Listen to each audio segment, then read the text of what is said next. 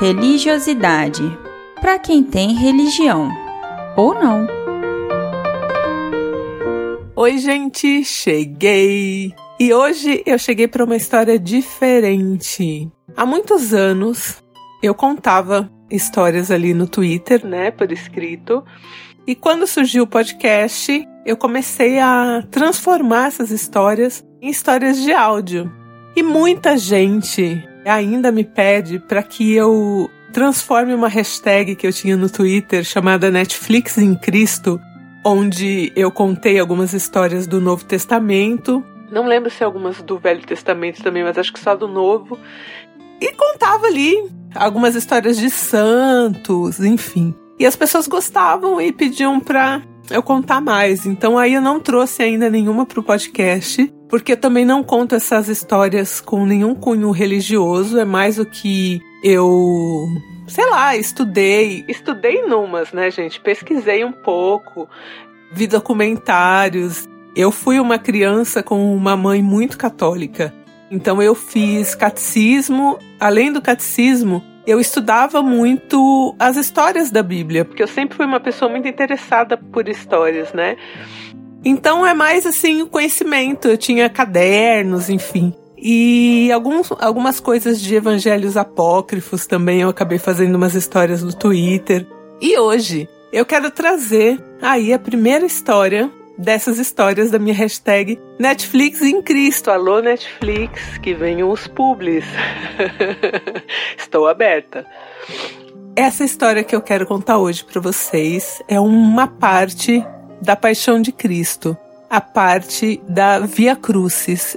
Eu vou explicar mais ou menos é, é, direitinho para vocês e a gente vai fazer essa que seria a segunda parte aí da Paixão de Cristo. Então, só para dar um apanhado geral, a Paixão de Cristo, ela começa ali nos últimos dias de Jesus, um pouco antes da ceia, quando ele já começa a ficar preocupado, vem a ceia, depois a captura de Jesus pelos soldados romanos, depois o julgamento dele, ele carregando a cruz, ele sendo crucificado, Jesus sendo morto e Jesus ressuscitado.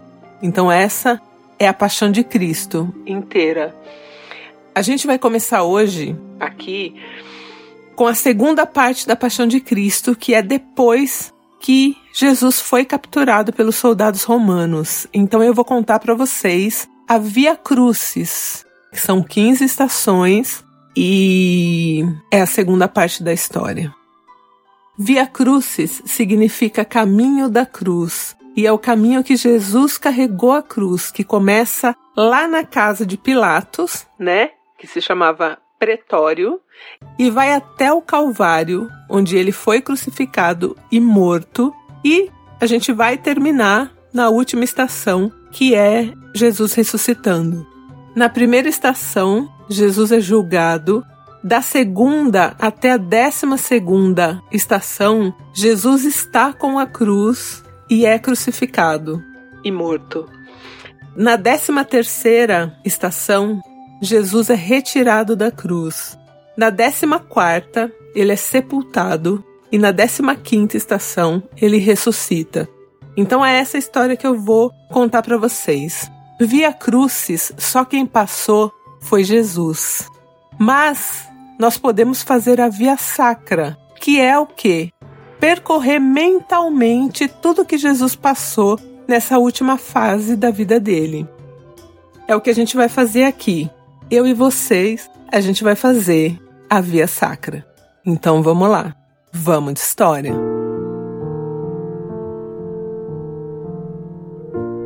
Primeira estação: Jesus é condenado à morte. Na época, o governador da província romana da Judéia era Pôncio Pilatos. E assim, gente, Pôncio Pilatos, ele não estava nem aí para aquele frisson que Jesus causava, porque Jesus, ele já arrastava multidões, assim. Pôncio Pilatos, sinceramente, ele não ligava, ele tinha problemas maiores ali para tratar tinham algumas conspirações, né, na época. Enfim, ele achava assim: ah, e os pobres têm um ídolo, problema deles. Só que Pôncio Pilatos era muito político e ele não queria ficar mal com os fariseus, que eram aí os religiosos oficiais da época. E mano, os fariseus, eles atormentavam Pilatos assim de um jeito, porque eles estavam perdendo prestígio, perdendo é, é, grana até, porque os fiéis, ninguém queria mais saber dos templos ali, né, dos fariseus. A galera queria ir atrás de Jesus e acreditando já em outra coisa, né?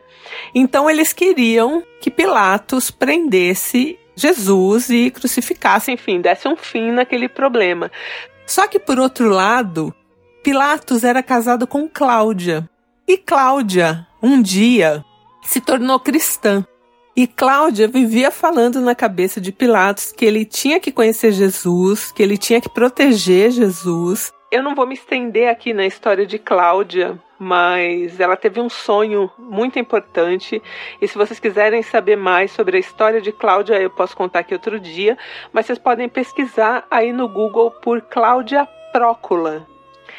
E ela era muito assim fã, né, do fandom de Jesus. Só que o lado político venceu e finalmente Pilatos falou: "Bom, tudo bem. Traz esse cara até aqui." E não era a primeira vez que Pilatos estava lidando com Jesus. Ele não queria lidar com Jesus. Então, o que, que Pilatos já tinha feito? Ele tinha descoberto que Jesus era galileu. Então, ele falou: Bom. Se ele é galileu, é, eu não vou tratar dele aqui.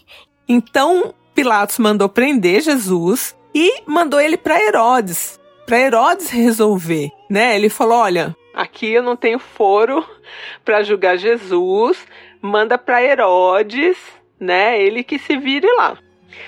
Jesus vai, né, preso até Herodes. Herodes interroga Jesus e fala: "Gente, o cara não fez nada, não é uma ameaça. Eu não vou, não vou fazer nada." E devolve Jesus para Pilatos, falando: "Olha, Aqui da minha parte tá tudo beleza. Aí Jesus de volta a Pilatos, Pilatos falou: Putz, se eu soltar os fariseus aí, eu já tô aqui na corda é, bamba nesse governo. Se eu soltar Jesus, os fariseus vão me derrubar, certeza. Dali um tempo, Pilatos realmente foi derrubado do governo, mas foi por uma outra questão e que a gente pode falar depois mais pra frente.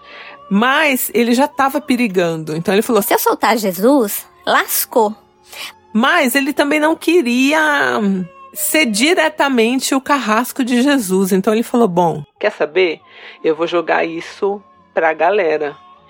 Eu vi num documentário, né, ou li em algum lugar que nessa nessa passagem específica entre Herodes e Pilatos tal, Jesus estava bem sereno assim, estava bem de boa, esperando, né, ver o que, que iam resolver. E Pilatos resolveu que ele ia fazer um procedimento que às vezes ele fazia, tipo, os bandidos eles eram julgados todos juntos. E às vezes, quando Pilatos estava ali de boas, ele juntava o povo e deixava o povo escolher se ele soltaria algum daqueles bandidos ou não.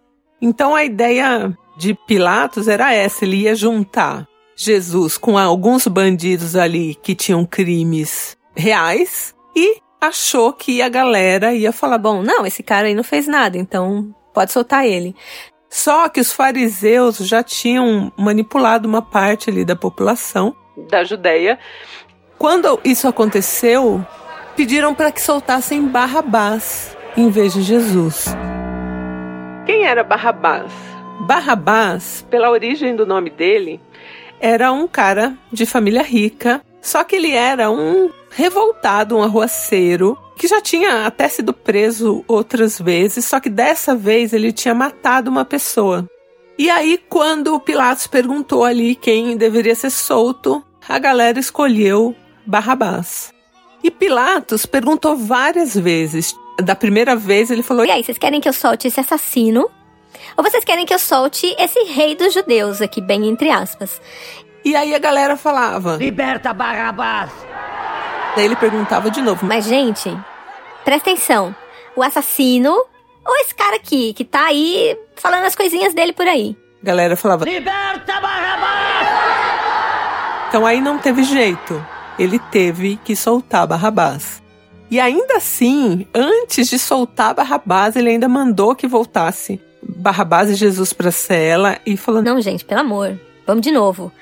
Aí deu mais um tempo e falou: Tá bom, então, ó, Barrabás tá aqui ainda, mas vocês querem o quê? Então que eu faço o quê com Jesus? E aí a galera gritava: Crucifica-o! Ali no meio, né, da multidão tinham fariseus, muitos fariseus. E era isso, assim. Então aí ele não, não teve mais jeito e ele optou por soltar Barrabás. Esse julgamento de Jesus, ele aconteceu por volta ali das seis horas da manhã. Jesus tinha sido preso mais ou menos ali por volta da meia-noite e logo no raiar do dia começou aí todo esse julgamento, né? Com essa atitude, Pilatos achou que fosse se segurar no governo por mais tempo, né? Pelo menos ali ter uma folga. Mas um tempo depois, ele caiu por um episódio que rolou chamado Massacre dos Samaritanos. Uma vez decidido que Jesus seria crucificado, Pilatos mandou que os romanos levassem Jesus até o pátio, né, lá da casa dele, e que ele fosse açoitado. E ali começa o flagelo físico de Jesus. O açoitamento de Jesus não foi um evento público, porque ele aconteceu no pátio da casa de Pilatos. E é uma passagem horrível. Neste pátio, né, do pretório que é ali a casa de Pilatos, tinha um poste específico para que as pessoas fossem amarradas ali, presas ali e açoitadas. Jesus então foi amarrado neste poste, né, no pátio ali da casa de Pilatos. E o chicote que foi usado para açoitar Jesus, ele tem um nome. O nome dele é flagrum. É um chicote feito de couro com pesadas bolinhas metálicas e ossos nas pontas. Ele não foi criado especificamente para açoitar Jesus, ele já existia e as pessoas eram açoitadas é, com esse flagrum. Só que a diferença foi era a quantidade de, de chibatadas. As pessoas que eram condenadas ali ao açoitamento, elas levavam entre uma e três chibatadas. Raramente você vai achar alguém aí na, na Bíblia que levou mais que dez chibatadas, né? Num documentário que eu vi, se você toma cinco chibatadas com esse flagrum, ele já provoca hematomas enormes nas costas e, enfim, é muito doloroso. Só que Jesus ele foi é, açoitado com o flagrum até que a sua roupa fosse rasgada e a sua carne fosse ferida e as bolinhas de ferro penetrassem e se prendessem na sua pele das costas. Não havia plateia no açoitamento de Jesus, mas haviam muitos guardas romanos e eles revezavam para açoitar Jesus até que eles cansassem e trocassem de guarda. Enquanto eles é, chicoteavam Jesus, eles zombavam de Jesus e riam e faziam piadas. Jesus foi açoitado até que ele perdesse as suas roupas. Suas roupas foram dilaceradas, assim como o seu corpo, suas costas, com esse flagrum e os soldados romanos providenciaram um pano que em alguns lugares eu li que era um pano vermelho, em outros que era um pano branco que ficou vermelho do sangue de Jesus. Colocaram esse pano nas costas de Jesus como se fosse um manto. E alguns outros soldados romanos pegaram galhos secos com espinhos e fizeram uma coroa e enterraram essa coroa na cabeça de Jesus. A gente vê em alguns, algumas pinturas o sangue escorrendo pelo rosto de Jesus e foi por conta dessa coroa de espinhos. Jesus, até esse ponto, estava numa espécie de transe, sentindo muita dor, mas ainda firme, sem cair. Ele foi levado de volta até Pilatos com aquela coroa de espinhos e aquele tecido ensanguentado nas costas. E Pilatos resolveu mais uma vez perguntar ao povo o que ele devia fazer. E ele pergunta se o povo gostaria mesmo de crucificar um inocente. Pilatos usa a palavra inocente várias vezes durante o julgamento e o povo continua gritando: Crucifica-o! E assim termina aqui a primeira estação da Via Crucis.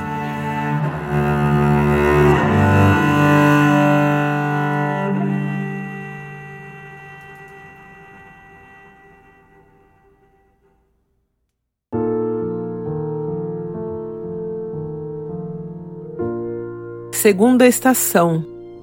Jesus começa a carregar a cruz. Na época, outras pessoas também eram crucificadas e tinham que, que levar parte da cruz até o lugar onde acontecia a crucificação. Normalmente, essas pessoas condenadas, elas carregavam somente a parte horizontal da cruz, chamada patíbulo. E esse patíbulo pesava em torno de 50 quilos e ninguém podia arrastar o patíbulo pelas ruas. Então, os condenados que seriam crucificados, eles colocavam o patíbulo, né, essa parte de madeira horizontal da cruz, atrás aqui das costas, né, com peso nos ombros e na nuca, e andavam assim, carregando o seu patíbulo até a crucificação. A outra parte da cruz, que era a mais pesada, que é a parte vertical, quem carregava eram os soldados romanos. Então era assim que rolava as crucificações na época. Só que no caso de Jesus, os soldados romanos não quiseram carregar a parte vertical da cruz de Jesus. As pessoas que eram crucificadas, elas não podiam arrastar o patíbulo no chão, então elas levavam nas costas. E como os guardas romanos não quiseram carregar a parte vertical da cruz de Jesus, ela foi montada, então ela ficou ali com pouco mais de 150 quilos e Jesus foi autorizado a arrastar a cruz porque era muito peso para que ele levasse sem que ela tocasse no chão. Então a parte vertical da cruz ela foi sendo arrastada por Jesus, a cruz com a cruz montada e ele carregando a sua própria cruz nos ombros. A única coisa que um soldado carregou foi uma placa que Pilatos tinha mandado fazer para pregar na cruz de Jesus, que estava escrito as iniciais INRI, que significava Ienos Nazarenos Rex Iadeorum, que significa Jesus Nazareno, Rei dos Judeus. Essa que foi a placa pregada na cruz de Jesus. Essa condenação de crucificar as pessoas não é uma exclusividade desta época e dessa localidade. Muitos povos pelo mundo utilizaram da crucificação. Eu posso trazer isso também numa, numa outra oportunidade. Então, é, vários métodos, vários tipos de cruzes, enfim. Não, é uma, não, não foi algo exclusivo né, da época nem do local. Jesus ali com a sua cruz nos ombros, teria que percorrer dois quilômetros. E para percorrer esses dois quilômetros era assim: o condenado saía de um lugar mais central, que era ali onde estava pretório, onde ele tinha sido julgado, passava por um alguns bairros, um bairro rico, tal, ia se afastando até chegar ali no monte onde as pessoas eram crucificadas. E normalmente isso acontecia todo dia. Então, às vezes, quando a pessoa era condenada e estava muito fraca, alguém ia na frente carregando uma placa com o crime da pessoa e outras pessoas ajudavam a carregar até o patíbulo, enfim. E a vida seguia normal, tipo, as pessoas iam passando com parte das suas cruzes e a vida corria. Só que no caso de Jesus, a cidade parou para ver Jesus passar com a cruz e enquanto Jesus passava, Algumas pessoas cuspiam nele, davam chutes e socos, e os guardas romanos só riam e ficavam ali para evitar que ele fosse linchado. Mas deixavam que Jesus fosse maltratado ali pelas pessoas, né? Então ele levava cusparadas, socos, chutes, pedras. E aqui termina a segunda estação da Via Crucis.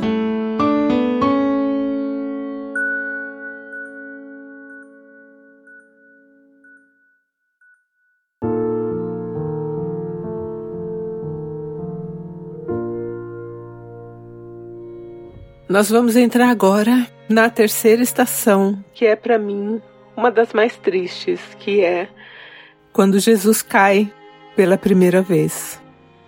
Os soldados mal estavam conseguindo ali conter a multidão em volta de Jesus. As pessoas xingavam, cuspiam e chutavam, enfim.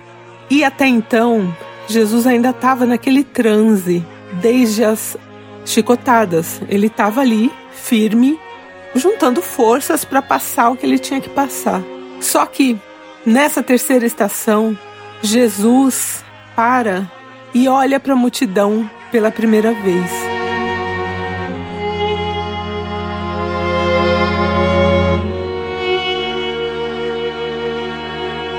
E ali ele sente o ódio das pessoas, ele sente é, toda aquela repulsa, toda aquela, aquela revolta, aquele ódio que as pessoas sentiam dele.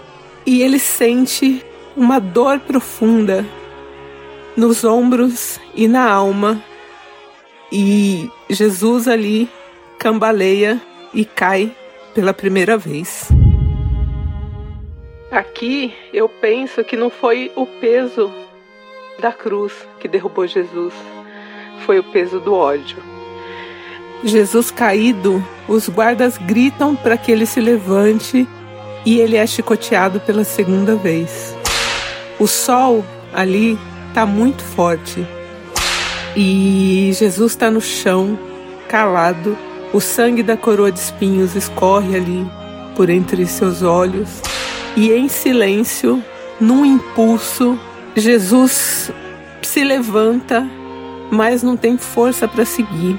A multidão ali, vendo Jesus caído, tenta avançar, os guardas ali em volta, né, contendo a multidão, e eles começam a tirar pedras em Jesus, que está sem força, não, não consegue levantar de jeito nenhum. E nesse momento, no chão, tentando levantar, cercado de ódio, Jesus ouve a voz doce de sua mãe no meio da multidão. Fim da terceira estação da Via Crucis.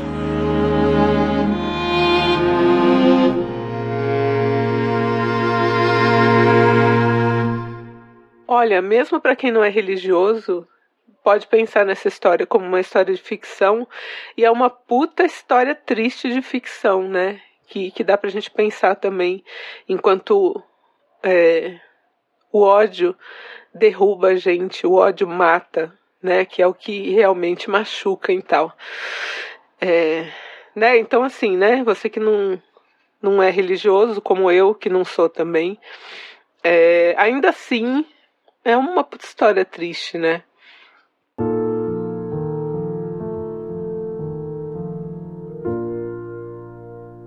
Quarta estação. Jesus encontra sua mãe. Eu gosto muito dessa passagem e na Bíblia ela não é narrada assim com detalhes, né? Em alguns documentários chegam a dizer que Maria toca Jesus, né? Mas o relato diz que eles só se olham.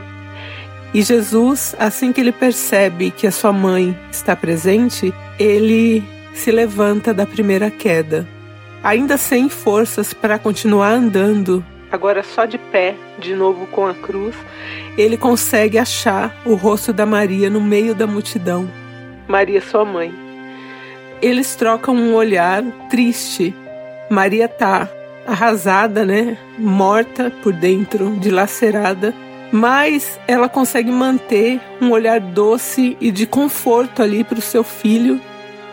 E Jesus encontra nos olhos de Maria a força e a coragem que ele precisa para continuar seguindo. É como se todo o xingamento e o ódio que tivessem em volta de Jesus tivesse parado, congelado, e ali ele só enxerga o rosto da sua mãe. Olhando para sua mãe, ele consegue voltar a caminhar com a cruz que já nesse instante já rasgava o ombro de Jesus. Fim da quarta estação da Via Crucis.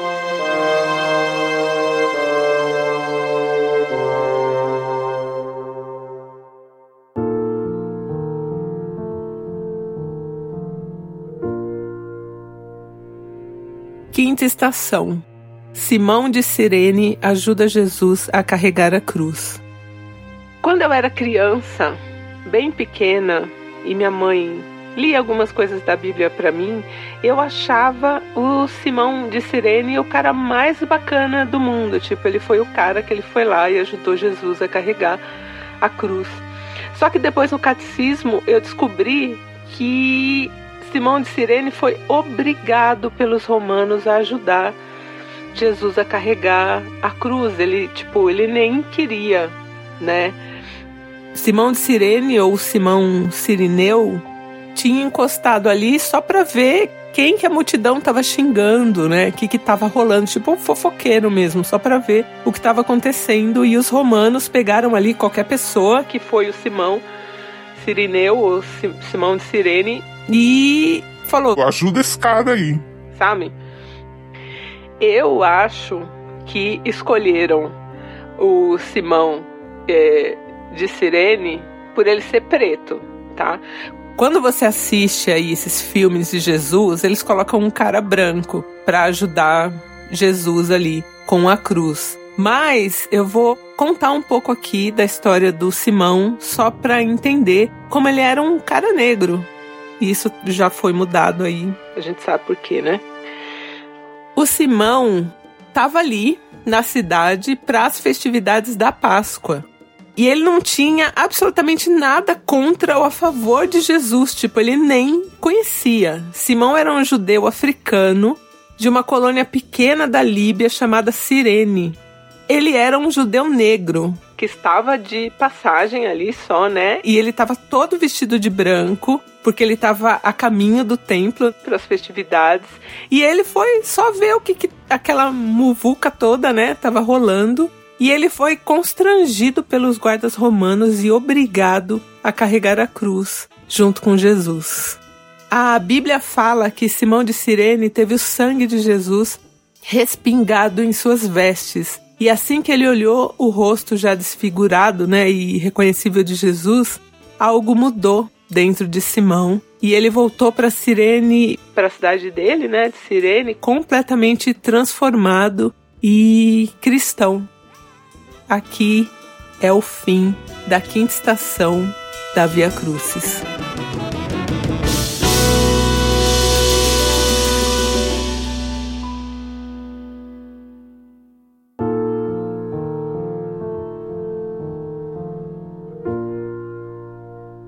Sexta estação. Verônica limpa o rosto de Jesus. E aqui, mais uma curiosidade. A passagem de Verônica não consta no Evangelho, né? Na Bíblia. Mas ela aparece em vários textos aí que não entraram né, nessa edição do Novo Testamento, que são chamados de evangelhos apócrifos. São textos nem sempre confirmados, né? Por isso que são apócrifos. E num desses textos diz que Verônica deu o seu véu para que Jesus limpasse o rosto ali, né? Todo já desfigurado e ensanguentado. Jesus aceitou o véu, limpou o rosto e devolveu o véu para Verônica. Eu gosto muito é, das histórias dos santos, então é, a história de Verônica é uma história bacana e se vocês quiserem procurar, ela Santa Verônica, né, padroeira da França, e procurem aí, pesquisem é, Santa Verônica e o véu de Verônica, quem quiser saber mais, né? E assim termina aqui a sexta estação da Via Crucis.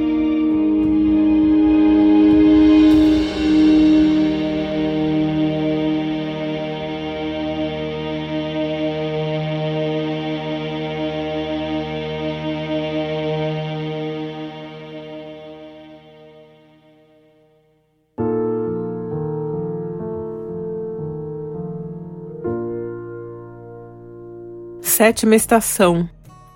Jesus cai pela segunda vez. E aqui eu acho uma das passagens mais sofridas é, nessa sétima estação. Mesmo com a ajuda de Simão de Cirene, Jesus não aguenta e cai. E nesse momento é onde Jesus se sente mais sozinho assim, e ele meio que se sente fraco mesmo de alma. E dá uma total desesperança em Jesus a hora que ele cai pela segunda vez. E o Simão, ele fica sem saber o que fazer e ele dá um passo para trás. E ali no chão, se sentindo completamente sozinho, eu li em, em alguns lugares, né, que se Jesus quisesse, ele poderia ter morrido ali, porque ele já estava totalmente sem forças, ele já estava totalmente desfigurado, ele sangrava muito. E se Jesus quisesse, ele podia ter morrido na sétima estação, na segunda queda ali que ele teve com a cruz. Mas ele resolveu seguir, né? E seguir por nós. E nessa segunda queda foi mais demorada. Ele não conseguia levantar mesmo, fisicamente ele estava destruído. E os romanos pediram que Sirineu voltasse lá, porque Sirineu já tinha dado uma afastada para ajudar Jesus de novo. E aí ele foi lá e mais uma vez ajudou Jesus a levantar. Foi uma coisa que demorou para ele conseguir levantar e seguir. Nessa sétima passagem é onde Jesus tem uma fala que eu não vou repetir aqui para não ter um tom de evangelização, isso aqui, enfim, né? Mas é uma das falas mais tristes aí de, de Jesus. E assim, né? Sempre que eu lia sobre essa sétima estação, que Jesus poderia ter morrido ali, é, você vê, né? Ele era realmente o cara, porque se sou eu, gente, ah, não, tem que continuar pela humanidade. Tava todo mundo lascado, porque já tinha morrido lá atrás, sabe? Jamais faria pela humanidade, desculpa. Mas, né? Jesus, com a ajuda de Simão, conseguiu se levantar e resolveu seguir. E aqui a gente termina a sétima estação da Via Crucis.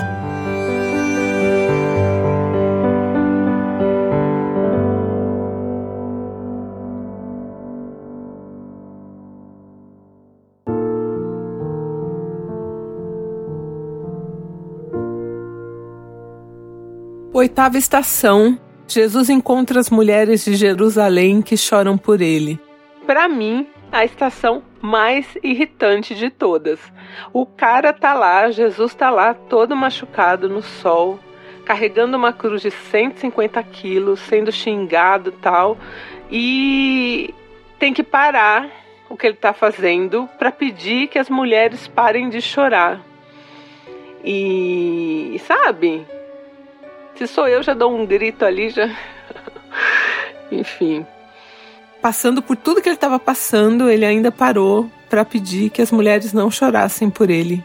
Tava ali e tal, tipo, me deixa seguir, que eu for, se eu for mais rápido, enfim. E aí, esse é o fim da oitava estação da Via Crucis, que é só mesmo o encontro de Jesus com as mulheres de Jerusalém, chorando, chorando, chorando.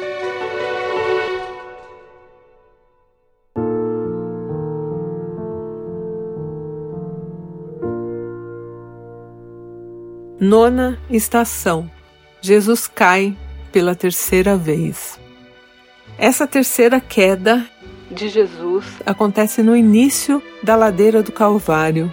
Falta muito pouco para chegar até o local da crucificação e essa queda de Jesus é mais rápida. Ele tá com dores horríveis, tá moído mesmo, mal, mas ele tá focado na sua missão. É um momento que ele cai e sem querer desistir, ele já levanta assim firme, sem ajuda de ninguém e prossegue a subida da ladeira do Calvário. Simão de Sirene continua com ele e carrega a cruz de Jesus até o final, junto com Jesus. Fim da nona estação da Via Crucis.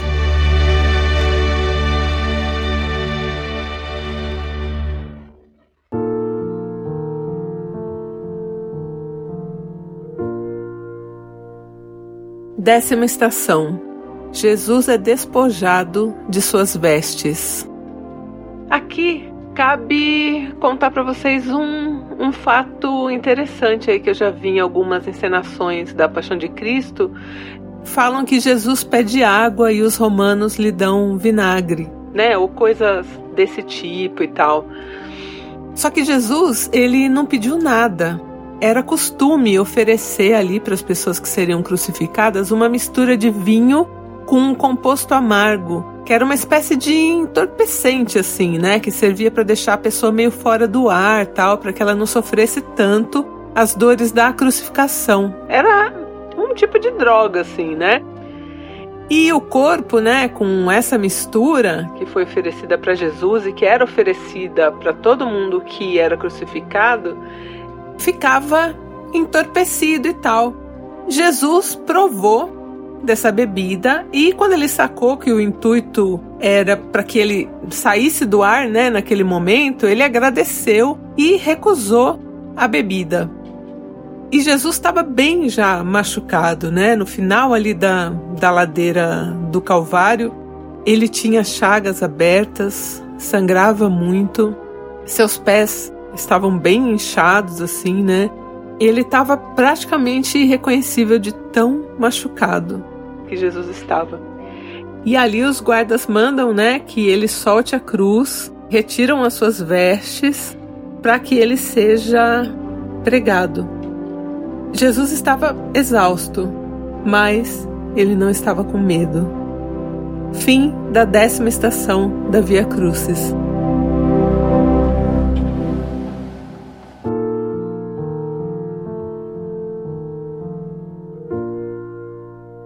Décima primeira estação. Jesus é pregado na cruz. E aqui algumas infos. Nem toda pessoa que era crucificada era pregada na cruz. Os pregos eram somente para os piores bandidos. Era tipo um castigo extra, saca? Cada prego parecia uma estaca e tinha em torno de 20 centímetros. Uma das pontas né, dessa estaca, desses pregos, era afiada e a outra tinha um, uma cabeça né, do prego ali de 6 centímetros. A cruz que Jesus foi crucificado não tinha sido feita para ele, tinha sido feita para Barrabás, nas medidas do Barrabás. E o Barrabás era muito mais alto e mais forte que Jesus. E toda a cruz era feita ali naquela parte do patíbulo e na vertical também, com buraquinhos certos ali, né, na, na medida da pessoa que seria crucificada, para encaixar os pregos. Só que Jesus era muito menor que Barrabás e ele não encaixava para dar a medida daqueles buraquinhos, porque, enfim, ele seria pregado na cruz. Jesus poderia ter sido amarrado à cruz, como a maioria das pessoas crucificadas eram. Como eu disse, os pregos eles eram é, utilizados somente para os piores bandidos. E assim classificaram Jesus. Como Barrabás tinha braços bem mais longos, Jesus acompanhou ali quando o soldado romano posicionou o prego levantou ali um martelo pesado e bateu, né, no primeiro, encaixando a mão de Jesus ali nesse primeiro buraquinho para o prego. E aí Jesus fechou os olhos e contorceu de dor. Para que o segundo prego fosse colocado, Jesus precisou ser segurado e puxado por dois soldados romanos, até que seu ombro fosse deslocado para chegar até aonde estava o outro buraco ali, que seria para prender a outra mão de Barrabás, né? Em muitas pinturas, a gente vê que o pé de Jesus foi pregado um sobre o outro, né? Mas eu vi num documentário que, é, na época, essa parte vertical, né, ali da base da cruz, tinha dois furos também e uma madeira para que a pessoa ficasse meio apoiada e os pés eram pregados separados. Então, provavelmente, os pés de Jesus foram pregados lado a lado, né? E depois que ele foi pregado, né, a cruz estando no chão, com Jesus deitado sobre ela, a cruz foi erguida e fixada numa base de madeira. Eu vi um documentário médico é, sobre o que acontece com o corpo da pessoa quando ela é crucificada e é terrível, terrível. É, uma outra informação é que os nomes dos crucificados com Jesus foram Dimas e Gestas. Nem Dimas nem Gestas foram pregados. Eles foram crucificados com cordas amarrados que era o tipo de crucificação mais comum na época. Fim da 11ª estação da Via Crucis.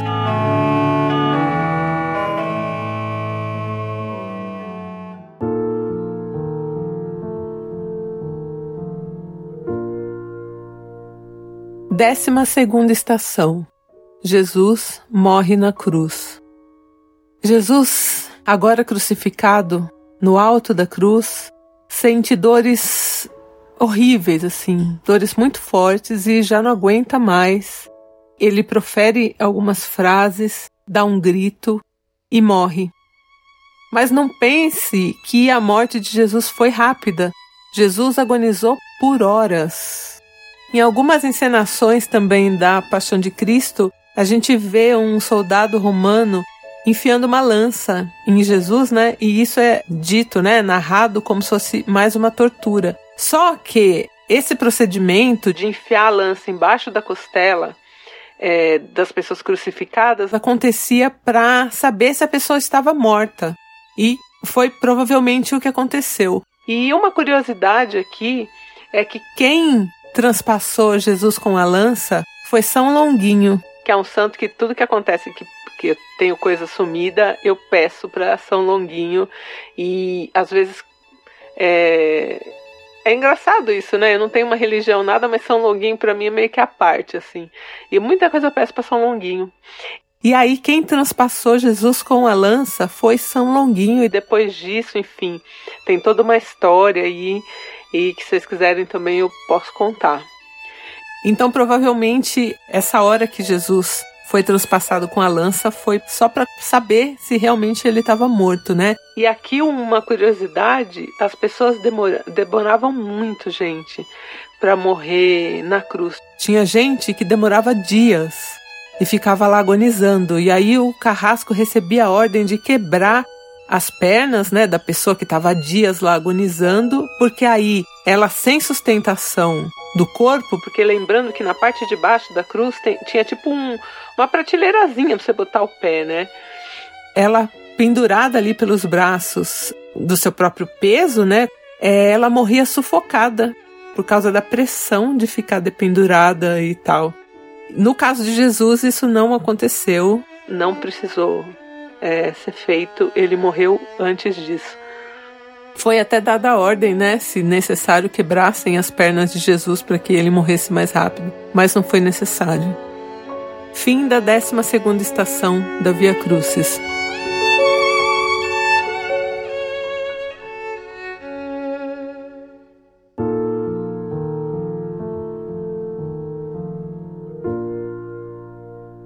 Décima terceira estação. Jesus é descido da cruz e seu corpo é entregue à sua mãe. Ao pé da cruz estão Maria, mãe de Jesus, Maria de Coplas, que é tia de Jesus, irmã de Maria, e estão também o apóstolo João e Maria Madalena. Naquela época já rolava uma mega burocracia para a liberação de corpo. Eles conseguiram a autorização de Pilatos para que o, o corpo de Jesus fosse entregue a Maria, né? Sua mãe.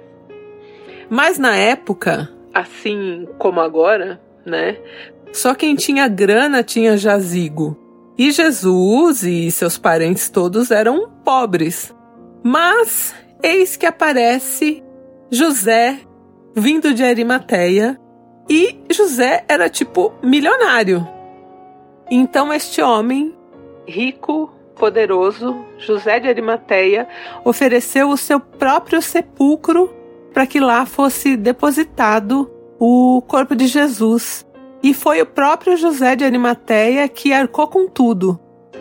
E geralmente, gente, as pessoas que eram crucificadas, elas não eram sepultadas. Elas apodreciam na cruz e eram comidas ali pelas aves, né? Então era um lugar onde você via várias cruzes e vários cadáveres assim em vários estágios, né, de de decomposição, mas alguma família que quisesse reclamar o corpo de um parente para sepultar podia fazer isso formalmente e o juiz podia conceder ou não. No caso de Jesus, Dimas e Gestas, né, que foram crucificados junto com Jesus, os corpos seriam retirados de qualquer jeito, porque a Páscoa estava chegando e a Páscoa dos judeus não podia ser profanada. E se não fosse a Páscoa, talvez Pilatos não autorizasse a entrega do corpo de Jesus a Maria. Porque geralmente nesses casos a população que tinha ainda ódio extremo da pessoa crucificada ficava ali xingando o cadáver, jogando pedra. Mas em decorrência ali da Páscoa, da Páscoa judaica, né? O corpo de Jesus foi liberado e entregue a Maria e o José de Arimateia cuidou de tudo e o corpo de Jesus permaneceu ali no sepulcro de José de Arimateia.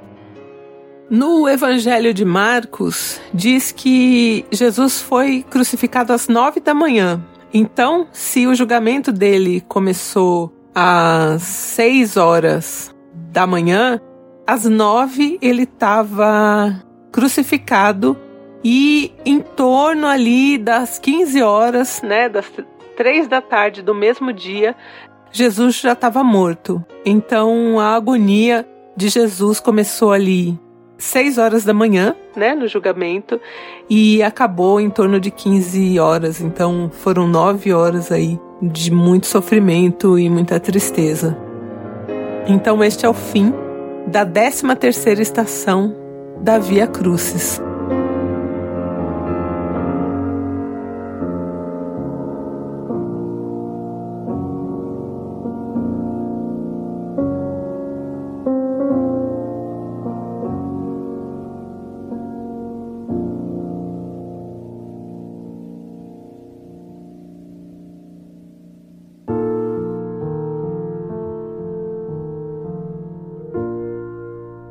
Então perceba que até aqui eu narrei é, essas nove horas, né? E agora a gente vai para décima quarta estação, quando Jesus é depositado no sepulcro de José de Arimateia.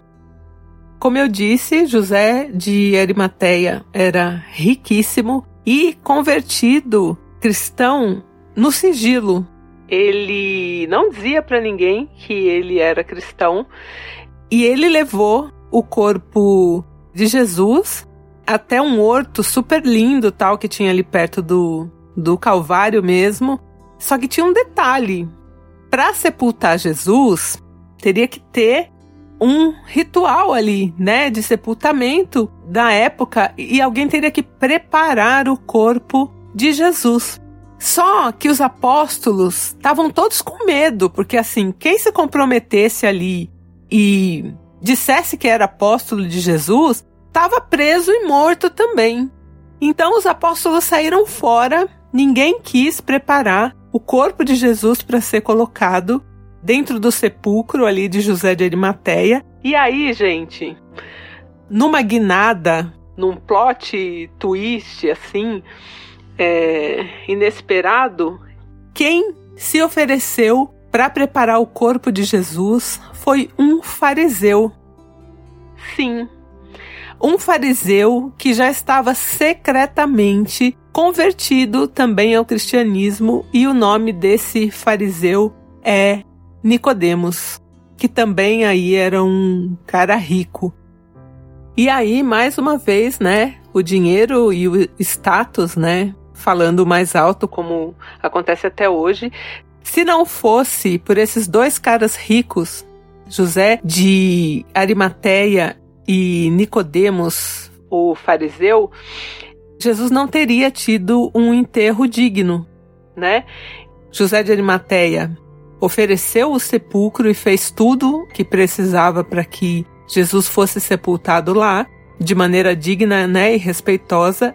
E Nicodemos foi aí o agente funerário que fez todos os procedimentos ali para o sepultamento, né? Fez todo o procedimento no corpo de Jesus para que ele fosse sepultado segundo ali os ritos da época e, enfim.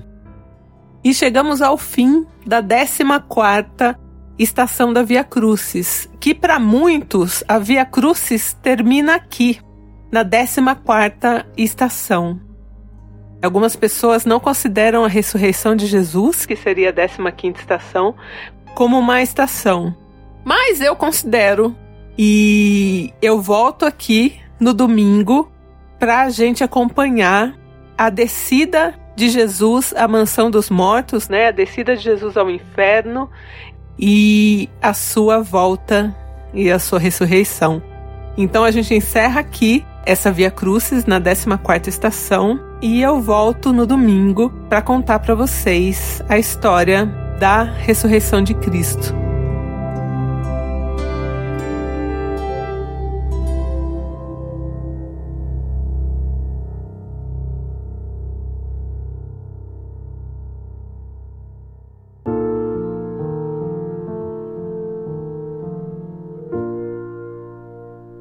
Olá, Inviabilizers. Eu sou Lili, eu vivo aqui em Barcelona.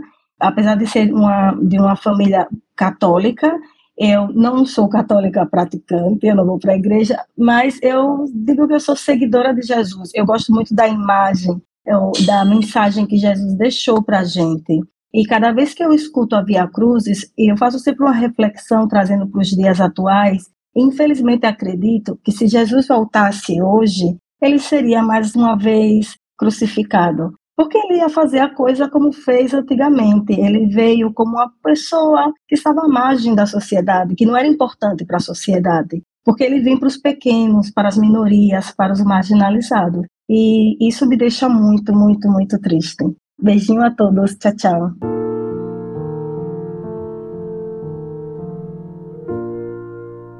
Aqui quem fala é Michele, de Belo Horizonte. Fiquei muito emocionada com a Deia contando a história da Via Crucis, porque sou cristã e a cada estação eu sentia uma emoção diferente. E para aqueles que não são cristãos, essa história da crucificação de Jesus, ela traz também aquela reflexão sobre como as pessoas que estão no poder, elas têm o poder de convencer a população de que tal pessoa, tal grupo Tal comportamento é nocivo e deve ser exterminado, né? Como a alienação, esse surto coletivo pode ser causado e levar a grandes tragédias, né? Vamos dizer assim. Deia, muito obrigada por esse presente de Páscoa. Um abraço.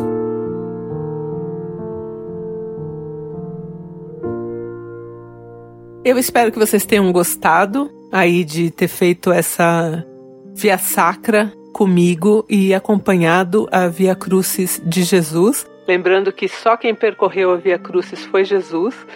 E aqui a gente fez a nossa Via Sacra, né, ouvindo a história dele e refletindo aí, né, da maneira que quiser refletir, ou também não levar só como uma história, né? Aqui não, não é o momento da gente falar de religião nada, né? Tô contando a história e se você tem alguma história da sua religião, seja ela qual for, de algum santo, de algum orixá, de alguma entidade que você gostaria de ouvir, no podcast me envia, que eu vou criar um espacinho para contar as histórias que eu contei no Twitter, que são todas referentes à minha infância, né? E eu tive uma infância cristã, mas eu tenho muito interesse e curiosidade de contar histórias também de outras religiões. Então é isso, gente. E domingo eu tô de volta para contar aí mais um pedacinho dessa história de Jesus. Beijinho. Quer a sua história contada aqui? Escreva para nãoinviabilize@gmail.com. Religiosidade é mais um quadro do canal Não Inviabilize.